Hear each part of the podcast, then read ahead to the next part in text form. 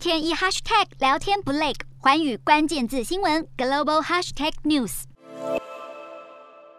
美国十七号公布的强劲零售销售数据显示，美国消费支出坚挺，中国监管风波消退，家得宝等企业财报表现优异，市场风险情绪得到提振，美债殖利率曲线趋平，由晶片主导的科技股撑腰，特斯拉大涨超过百分之五，道琼涨破四百三十点，纳斯达克和标普齐扬超过百分之二，费半指数也猛升超过百分之五，美股四大指数全数收红。道琼指数上涨四百三十一点一七点，收在三万两千六百五十四点五九点；纳斯达克上涨三百二十一点七三点，收在一万一千九百八十四点五二点；标普五百上涨八十点八四点，收在四千零八十八点八五点；费半指数上涨一百四十六点四四点，收在三千零六十六点五零点。欧洲股市方面，虽然英国通膨率仍高居不下，但英国十七号公布的第一季度失业率下降至四十八年来的最低点，加上欧元区第一季度 GDP 增长了百分之零点三，优于先前预期的百分之零点二，第一季就业率也成长了百分之零点五，显示受到疫情肆虐和乌俄战争影响，欧元区经济活动仍有弹性。欧洲三大股市全数收高。